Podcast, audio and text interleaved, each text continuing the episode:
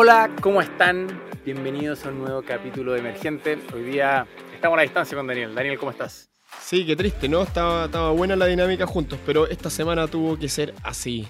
Daniel, porque es un hombre del mundo, es un nómade digital, no le queda otra que hoy día estar en Canadá, mientras yo sigo acá en, en Londres. Y justamente hoy día vamos a hablar de cómo la humanidad toda la vida se había movido mucho y curiosamente en los últimos milenios nos quedamos quietos y hoy día las cosas como que auguran que nos vamos a empezar a mover, Daniel.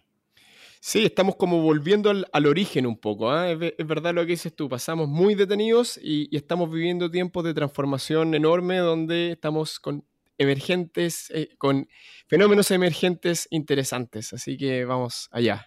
Miren, la conversa hoy día la vamos a dividir en tres partes, porque justamente cuando hacemos referencia a que el hombre siempre se movió, tiene que ver con que el Homo sapiens sapiens, ¿cierto? Es un animal que está en la faz del planeta hace 100.000 años.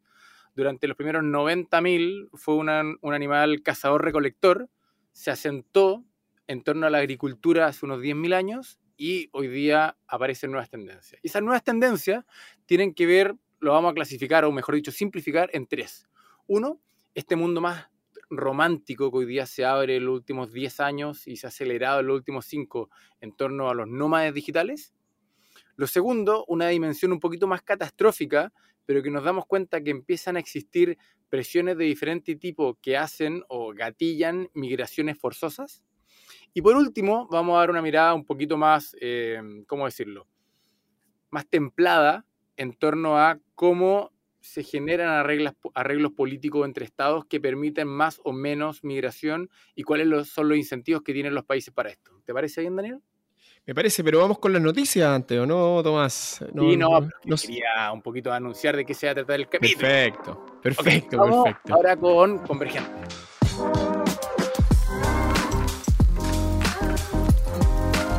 Noticias. Yo vengo con una noticia de los temas que a mí me gustan. Eh, exploración espacial. Eh, hace un par de días India lanzó su misión eh, histórica a la Luna.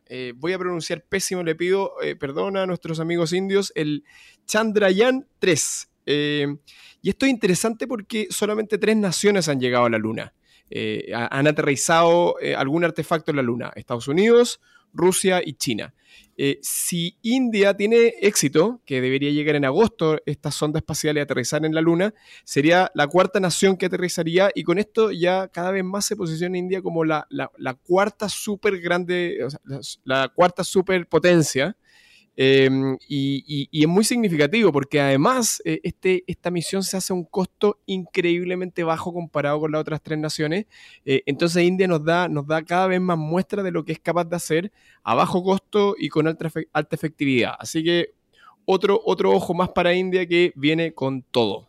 Oye Daniel, ¿me estáis diciendo que la misión India es más barata porque cobran menos los astronautas o porque efectivamente son más eficientes y el cohete les sale más barato?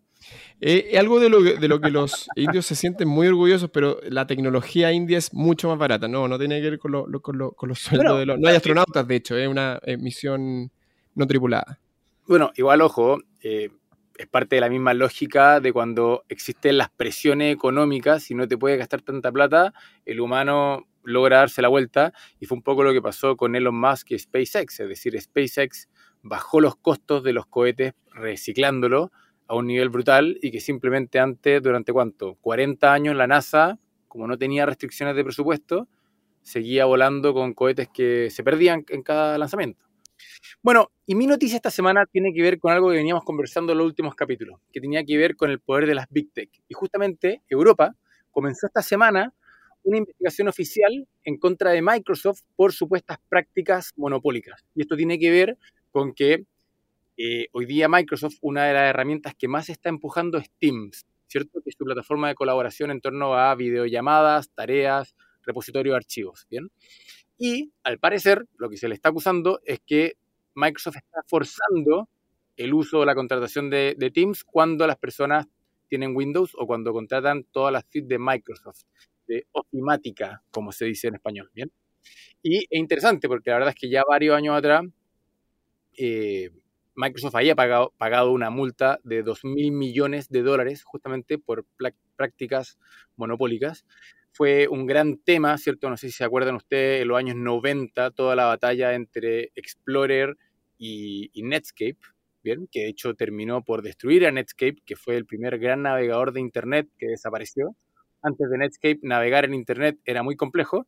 Eh, Microsoft lo copió, pero justamente con la expansión de Windows terminó por aplastarlo.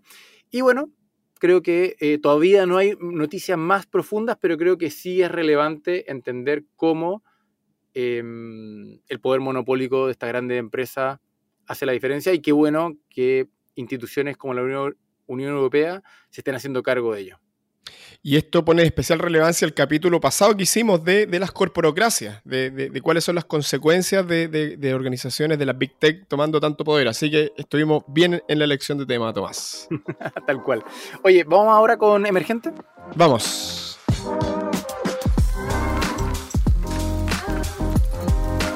Ok, como lo estábamos anunciando en un principio, lo vamos a dividir esto en tres partes. La primera parte, nómades digitales, que es algo lindo y romántico. Lo segundo tiene que ver con migraciones forzosas, que no es tan romántico, pero es como esos temas que tenemos que empezar a, conversar en la mesa. Y tercero, bueno, cuál es como el equilibrio geopolítico en este tema.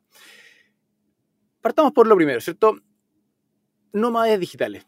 Se ha puesto de moda, es como un tema que se habla hace, ¿cuánto? 10, 15 años atrás y en los últimos 5 como que se revalidó, es decir, desde el aumento del ancho de banda en las comunicaciones, la expansión de trabajos completamente digitales y la pandemia terminó de validar de que usted puede trabajar desde cualquier lado y su jefe no le debería reclamar mucho. Daniel, ¿cómo lo ves tú? Sí, ahora, efectivamente, eh, usted puede trabajar en realidad, sigue siendo una tendencia bien elitista. En realidad es, si usted tiene ciertos cargos eh, que, le permiten tener poder de negociación, por ejemplo, los desarrolladores lo, pueden hacer. Entonces uno ve, por ejemplo, dentro de la empresa que solamente algunos cargos pueden hoy día darse el lujo de trabajar remotamente, eh, pero si uno es uno de ellos, la verdad que es algo bastante, bastante agradable ser capaz de estar en cualquier lugar del mundo y, seguir trabajando, seguir contratado. Yo una, anécdota que me pasó cuando yo trabajaba en Estados Unidos hace de haber sido 5 o 6 años atrás, me tocó que una vez contraté a un tipo que se dedicaba a hacer cold calling, es decir, este tipo hacía llamadas en frío a empresas para conseguirme reuniones y hablando un poquito más con él, me di cuenta que él vivía viajando arriba de un camper van con su familia y simplemente todos los días paraba cuatro horas mientras sus viajes, esto y lo otro, a llamar por teléfono. Y, en ese minuto, por decirlo así, era algo que uno lo podría entender como un poquito más análogo. No era un tipo que estaba codeando, pero efectivamente esto era el año 2017 y el tipo estaba en esta. Sí, y que anteriormente hubiera sido como inimaginable. A mí me recuerda una anécdota también. Yo estaba, por fortuna, viajando en India precisamente. Eh, y, me preguntan cuánto tiempo llevo viajando. Llevaba como tres meses, otra persona llevaba seis meses, todos nos sorprendimos. Y había un chico argentino que le preguntamos, muy calladito él, y nos dice, no, llevo nueve años viajando. O sea, básicamente, básicamente su, vida era, era viajar, es decir, había adoptado un estilo de vida completamente nómada y nos contaba que no había estado en ningún lugar del mundo, ni una ciudad más de dos, tres meses. Eh, y, claro, esto es lo que comentábamos al principio, es como una nueva manera de existir, una nueva, eh, diferente a lo que estamos tan habituados de estar instalado en una casa, en, una, en, un lugar, y creo que cada vez más personas van a empezar a adoptar esto. Estaba revisando cifras, Tomás, eh, según algunas estimaciones, obviamente esto siempre es debatible, eh, lo vi en CNN Brasil, el 2035 van a haber, según ellos, un, billón, eh, mil millones de personas van a poder considerarse como nómades digitales, es decir, personas que están en continuo movimiento menos de tres meses en cada lugar. Entonces, es algo que creo que se viene muy fuerte y que, y que vale la pena mirar tanto como tendencia social como incluso oportunidades de negocio que se, se abren con esto. Igual tengo que hacer el, disclaimer, y es que yo mirando también las, cifras, la verdad es que los datos varían mucho. Sea, yo también estoy mirando datos y habían otras fuentes que hablaban de que hoy día son 35 millones de nómades en el mundo, que igual es interesante que gastan alrededor de 780 millones de dólares, de 80 mil millones de dólares, es decir, estamos hablando de billions en inglés, ¿cierto? Y también, como tú bien decías en un principio, que esto es bien elitista, es decir, la gran mayoría de los nómades digitales son de Estados Unidos, más del 30%, y después los siguen varios países, los clásicos países grandes europeos, es decir, Alemania, Portugal y así, y justamente un porcentaje mucho más bajo, bajo el 10%, en algunos datos ah, están hablando del 7, del 8, son latinos. Bien. Pero yo creo que es como una tendencia que tal vez va a tener un cierto coto, porque al mismo tiempo uno ve hoy día cómo muchas empresas están dando cuenta de que está bien la flexibilidad de trabajar a la distancia, pero es un problema cuando cuesta hacer equipo y, por lo mismo todo el mundo, Google incluido, le está pidiendo a sus trabajadores venga y pase por lo menos dos, tres días a la semana en la oficina.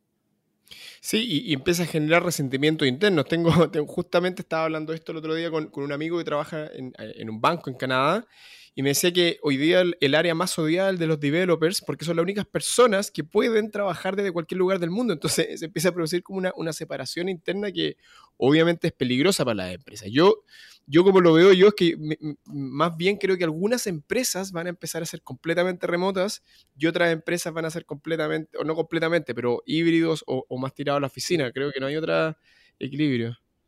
No, yo creo que un poco lo que tú decías, y tal vez un tema mucho más por descripción de cargo. Es decir, hay ciertos cargos, ciertos perfiles que son capaces de mantener más vida remota, otros que no tanto. Y también lo que uno ve también en, este, en estos arquetipos en torno a los nómadas digitales son en general tipos más freelancers, tipos que tienen una empresita que son ellos solos o ellos más dos, tres personas, son capaces de hacer un arreglo de servicio muy específico con objetivos o con temas operacionales muy claros y de esa manera funciona. Sí, yo creo que ese va a ser el gran grupo, sí, estoy de acuerdo. Pero pasando al siguiente tema, que yo lo encuentro más, no sé si la palabra es fascinante, pero más eh, complejo y preocupante, tiene que ver con las migraciones forzosas, ¿cierto? Es decir, de nuevo, el humano ahora por las buenas empezó a moverse después del sedentarismo que nos gatilló la agricultura hace, hace 10.000, 12.000 años atrás vemos cómo la tecnología nos da la posibilidad de empezar a movernos nuevamente, pero sigue siendo un, espacio muy acotado a la población. Pero vemos cómo las guerras, cómo los conflictos políticos, cómo eventualmente el día de mañana las crisis climáticas amenazan con generar migraciones masivas muchísimo más complejas. Y creo que los dos, por decirlo, fenómenos más latentes de los últimos 10 años, de los últimos 5, ha sido Venezuela y Siria.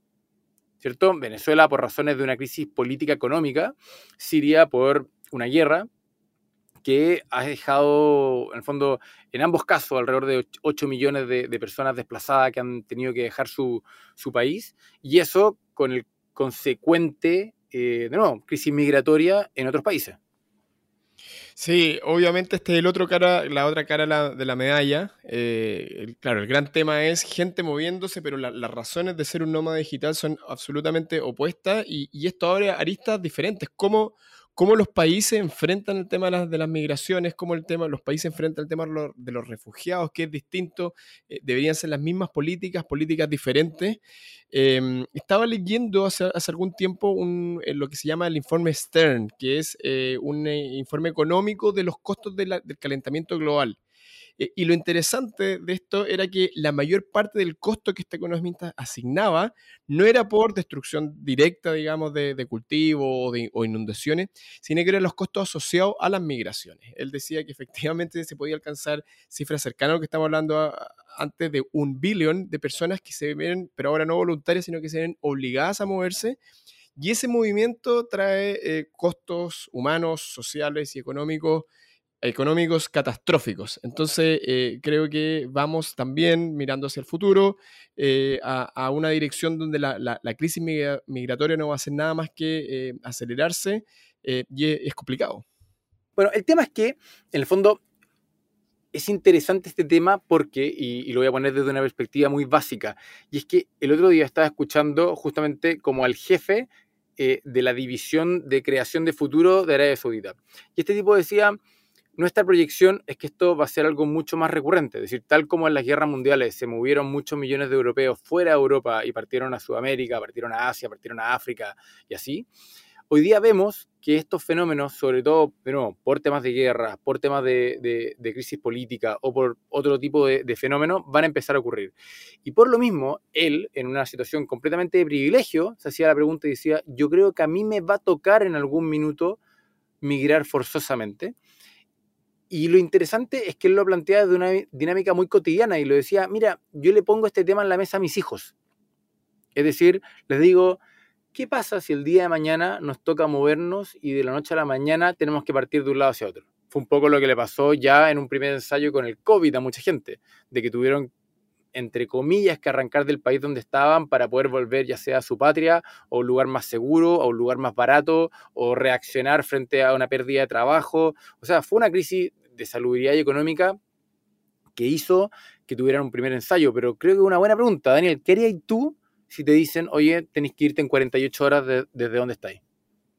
No, o sea, eh, claro, eh, eh, es trágico, es, increíble pensar que mucha gente tiene efectivamente esa, esa disyuntiva con sus familias, con, muchos niños. Em, yo no tengo niños y aún así sería, sería catastrófico. Sería, primero por un tema logístico, digamos, de cómo te mueves, qué llevas, cuáles son los ítems que llevas. Eh, pero un tema también de arraigo, de arraigo emocional. Creo que, creo que salir de tu país, de las personas que conoces, de tu, de tu comunidad, de tu, de, tu círculo cercano, eh, es, es, muy duro. Entonces sí, a mí me, la, verdad que sería un, un impacto profundo. Además que, si se ve obligado, porque uno muchas veces lo hace de forma planificada, de forma buscando algo en particular, pero el hecho de tener que salir eh, es complicado. Está bien, pero ¿qué echáis la maleta? Cuáles son las cosas que no ah, más práctico todavía. O, incluso cómo te preparáis antes, porque uno tiene normalmente su arreglo económico en un país, tiene las cuentas de banco en ese país, tiene, no tiene un, cajón con billetes, tiene los ahorros en ese lugar, tiene, por decirlo así, contratos de arriendo o lo que sea. Entonces, cuando a, a ti también te fuerzan a moverte de un lado hacia otro, uno queda en una situación de vulnerabilidad completa. O sea, uno, uno, insisto, y creo que por eso encuentro interesante el tema, es cuando uno dice, me podría tocar a mí mañana algo que normalmente uno ve muy distante en televisión, como que esto no me va a pasar a mí. Sí, no, ¿qué echaría la maleta? Buena, buena pregunta. El micrófono para los podcasts, primero, lo más, lo más importante, para, para, poder tener un, un para poder tener para vivir. O, mejor dicho, entre nosotros, ¿en qué gastar la plata? No, no, no, pero, pero en serio sí, complicado. O sea, no sé, tú tienes una respuesta, Tomás. Tú ya has pensado esto. ¿Qué, echarías a tu yo no primera manera? No lo suficiente, pero sí me hago la pregunta de cómo uno hace un arreglo económico de manera el día de mañana poder estar preparado para esto. Sí. Y ahí no, no, no, nos empieza a meter en el tercer tema. Y es que hoy día el mundo no está arreglado para tener nómades. Los nómades, como veníamos hablando antes, son tipos de elite que tienen un arreglo muy planificado, que viajan liviano y que logran hacer algo, pero el mundo no está hecho para uno simplemente subirse un avión, partir al, país siguiente y que ese país siguiente te acepte con los brazos abiertos. Normalmente uno está en una condición ilegal. Me gustaría mucho saber la opinión o cómo ven este tema la gente que nos escucha, que nos ve. Que, que, nos comenten qué sería si les dijeran, ok, en 48 horas tienes que estar fuera de tu país, ¿qué harían? ¿Qué echarían en una maleta? ¿Cómo, cómo harían los arreglos? ¿Cómo enfrentarían esas 48 horas? Eh, Súper interesante saber cómo, cómo, las personas que nos, que nos escuchan, que están interesadas en los temas emergentes, eh, enfrentarían este tema. Así que los invito a todos y todas. Sí, buen, buen punto. Me gusta como Daniel está preocupado de que nuestra audiencia participe. Sí, muy importante. No, no, porque ¿sabes lo que pasa? Es que uno se imagina la, migración forzosa. En el caso de Venezuela, por ejemplo, estamos hablando de un país que cuando uno entra o cuando uno se mueve dentro de Latinoamérica se puede mover libremente pensando en que uno es turista, entonces por lo tanto nadie te impide la entrada a la siguiente frontera mientras vaya de legal con los papeles, pero finalmente uno termina quedándose a trabajar en otro país, ¿bien? Y eso es lo que voy con que también estos arreglos no están bien pensados. El típico nómade digital lo hace de una manera pseudo ilegal, Es decir, a mí me tocó, por ejemplo, trabajar en China hace 10 años atrás eh, durante un año y no hice nada ilegal, pero fue porque encontré, por decirlo así, un resquicio legal que me permitía estar trabajando allá durante un año. Pero hacerlo formalmente, con visa de trabajo, etcétera, etcétera, etcétera, era infinitamente más complejo. Y es lo que hoy día, nosotros lo vemos hoy día acá en Londres, como la gente se queja diciendo, nadie se había dado cuenta cuán normalizado estaba de que ellos eran de Inglaterra y podían simplemente aceptar un trabajo en Italia. Y estaba todo bien y hoy día ya no pueden hacerlo porque no son parte de la Unión Europea y se dan cuenta que eh, quieren hacer eso en Estados Unidos y tampoco pueden hacerlo. Entonces, es cuando uno como que entiende lo fragmentado que está el mundo en términos de migración ilegal. Es decir, podemos viajar muy libremente con planificación y como turista, pero cuando efectivamente queremos movernos para hacer la vida en otro país, eso no, no está resuelto hoy día. Sí, sí, no. Yo ahí eh, creo que igual hay un, hay un tema elitista. Hay muchos países, 80 estaba leyendo, que hoy día tienen, eh, eh, han establecido esquemas de visa para nómades, digitales.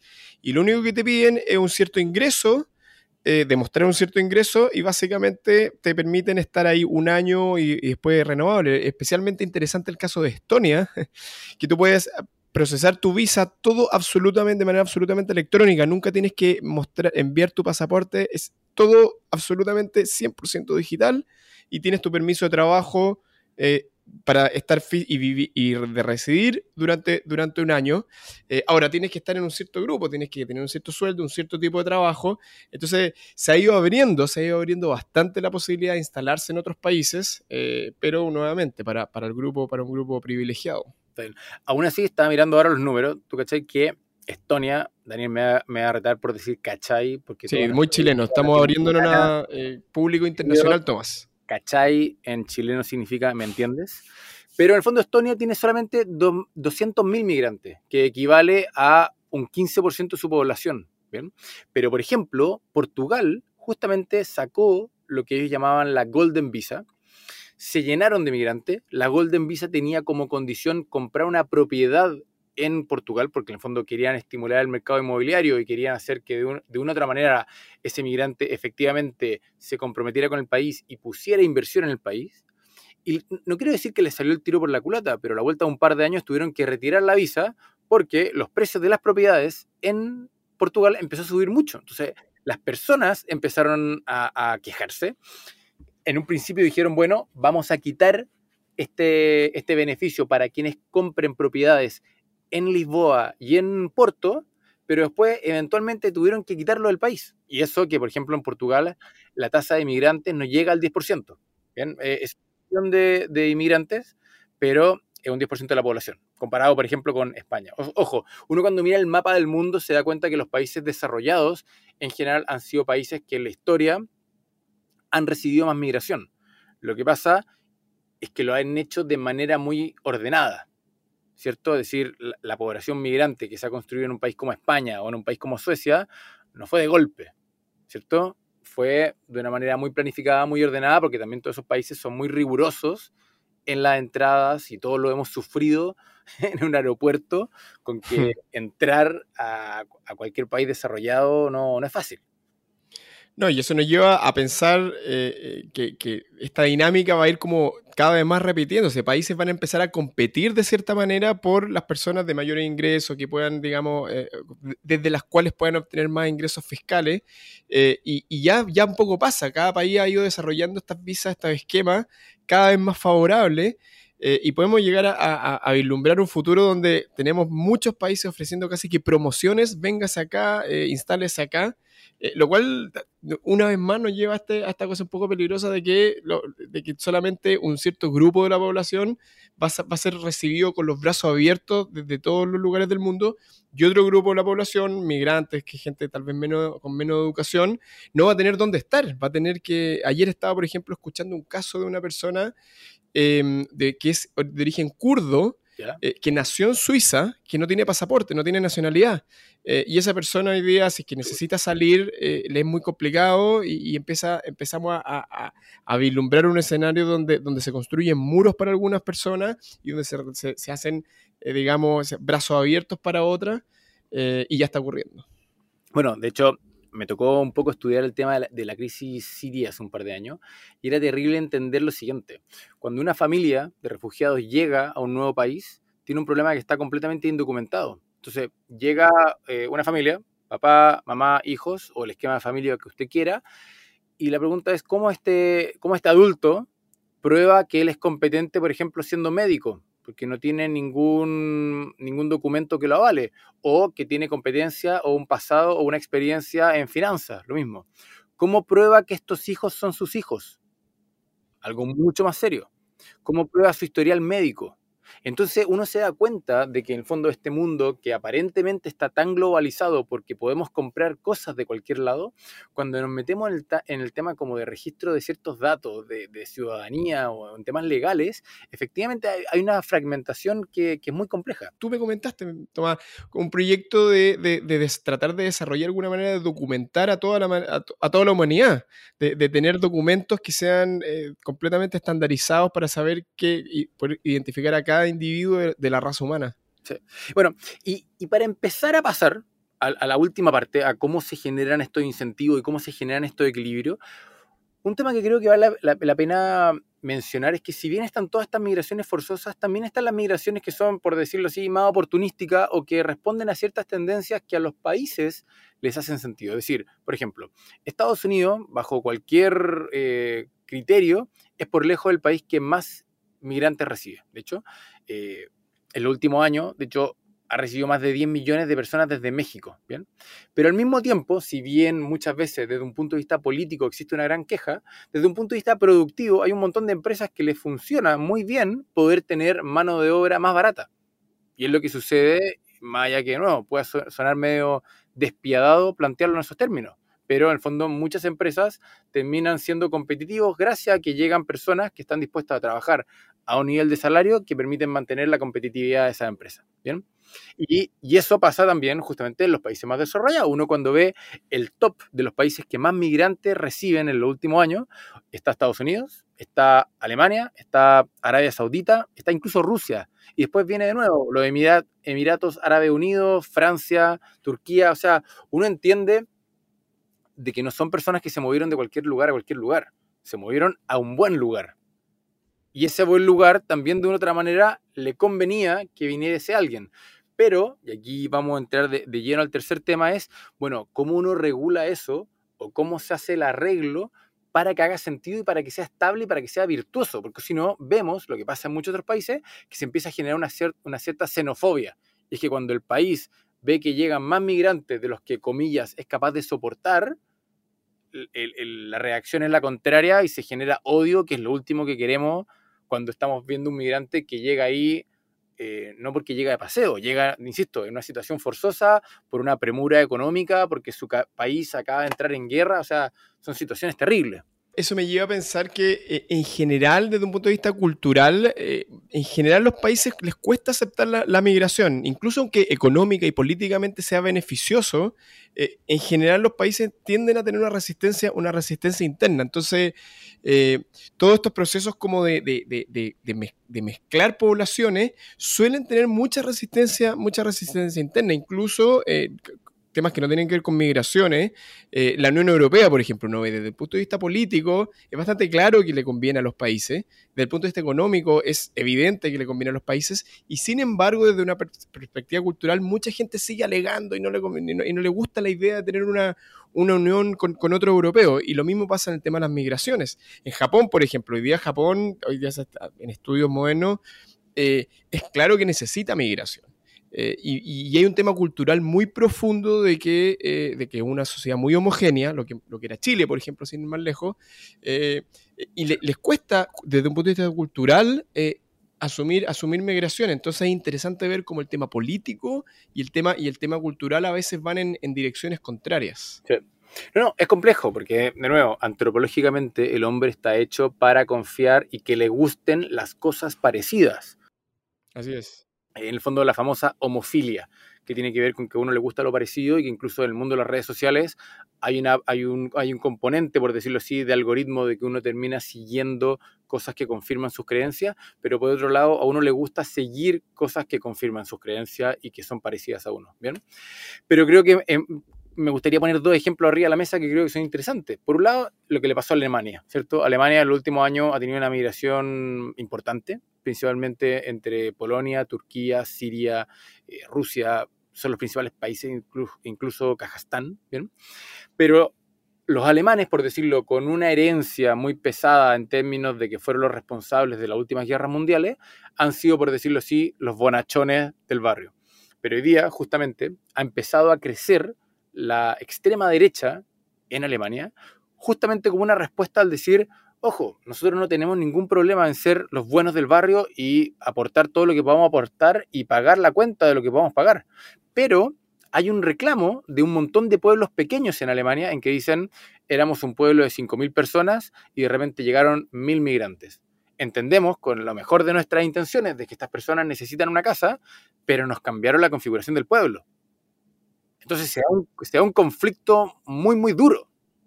Sí, y, va, a seguir creciendo cada vez más. Cambio climático, más migrantes, más, más, esta reacción interna de, los países, de las culturas.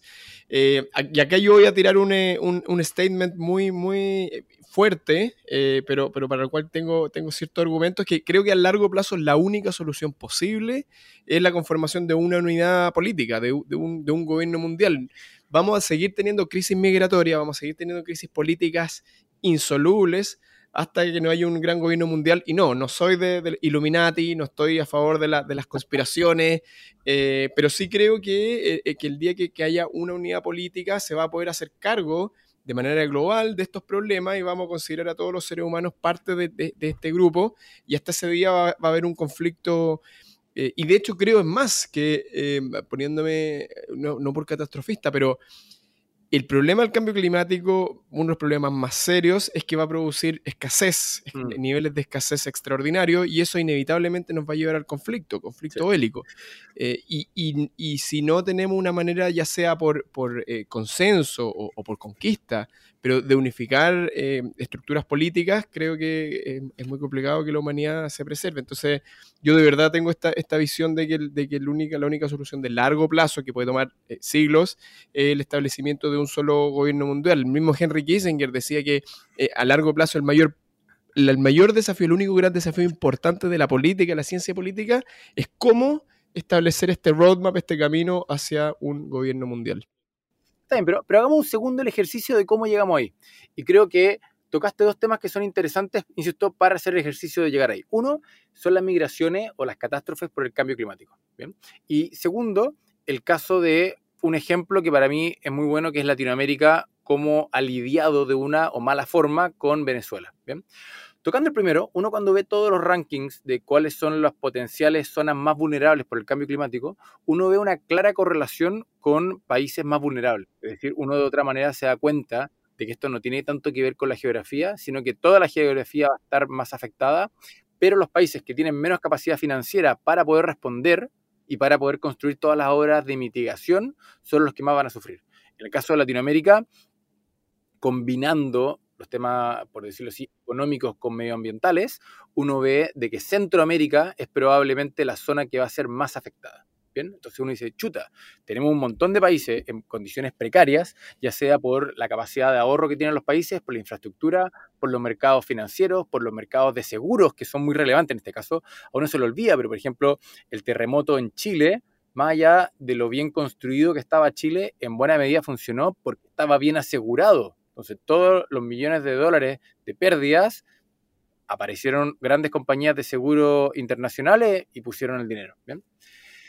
Y lo segundo es el ejercicio de lo que ha pasado con Venezuela, es decir, la crisis migratoria de Venezuela de los últimos 10 años es un buen ejemplo de cómo Latinoamérica fue incapaz de, de coordinarse.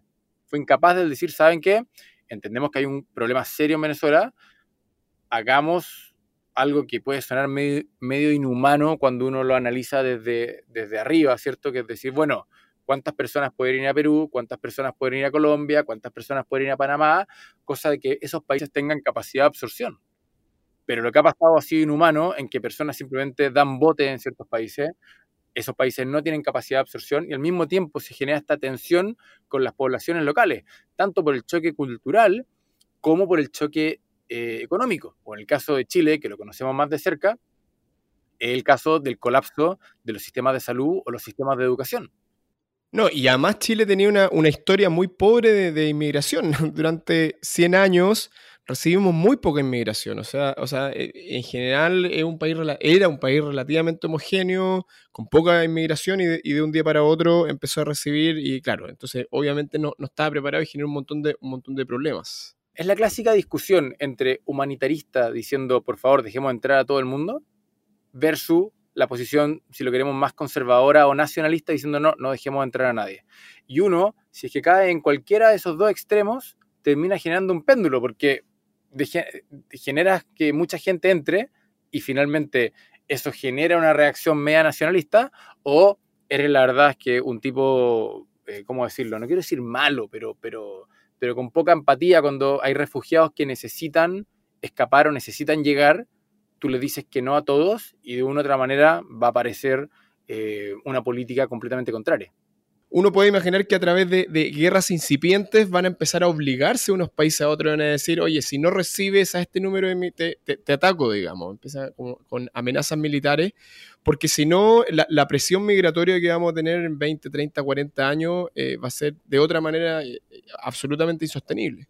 Claro, el problema es que ahí políticamente, y vamos cerrando con esto, eh, las democracias no están diseñadas, por decirlo, para validar el multilateralismo. Es lo mismo que le pasa a Europa. Europa siendo, por decirlo así, el rincón del mundo más sofisticado, le sigue pasando de que los países validan de manera muy clara, más allá de todos los problemas que tienen con sus democracias, con sus políticos de primera línea, pero cuando tienen a los europarlamentarios y a la Unión Europea, la consideran muy lejana, no los consideran accountable, no tienen una relación, comillas, afectiva con ellos, y acá pasa lo mismo. La única manera de establecer un gobierno, por ejemplo, en Latinoamérica, es que todo el mundo genuinamente, desde, muy pequeño, se sienta latinoamericano más que chileno, peruano, brasileño, eh, y eso toma mucho tiempo y toma acciones como concertadas de los países. Oye, nada, yo creo que con eso estamos. La verdad es que podemos seguir discutiendo esto eternamente, pero creo que el punto está hecho. Es decir, hoy día uno muchas veces ve esta primera capa nice, light y romántica de, del movimiento migratorio nómade digital, pero la verdad es que hay otro gran conflicto que está latente, que tiene que ver con potenciales conflictos para los cuales no estamos preparados. No tenemos acuerdos, no tenemos infraestructura, no tenemos protocolos de migración. Es decir, es bastante más complejo. Sí, y, yo una vez más para cerrar quiero, quiero invitar a la, a, la gente que nos escucha, quiero queremos saber la, la opinión, eh, cuál es la, ¿hay una solución a esto? ¿Vamos hacia un gobierno mundial? ¿Hay que, ¿Cada país debe seguir eh, pensando por sí mismo? Eh, ¿Hay que abrir las puertas, cerrar las puertas? Sin, pero siempre con respeto, con, con, con argumentos, queremos generar un, un, un, intercambio de posiciones lo más pacífico posible. Así que invitamos a dar su opinión. Estimados, todos quienes nos escuchan o nos miran. Muchas gracias. Es como dice Daniel, siempre muy atento a sus comentarios. Eh, la verdad es que se agradece mucho el feedback y se agradecen también sus comentarios y sus recomendaciones. Nos estamos escuchando. Hasta la próxima semana. Chao, chao.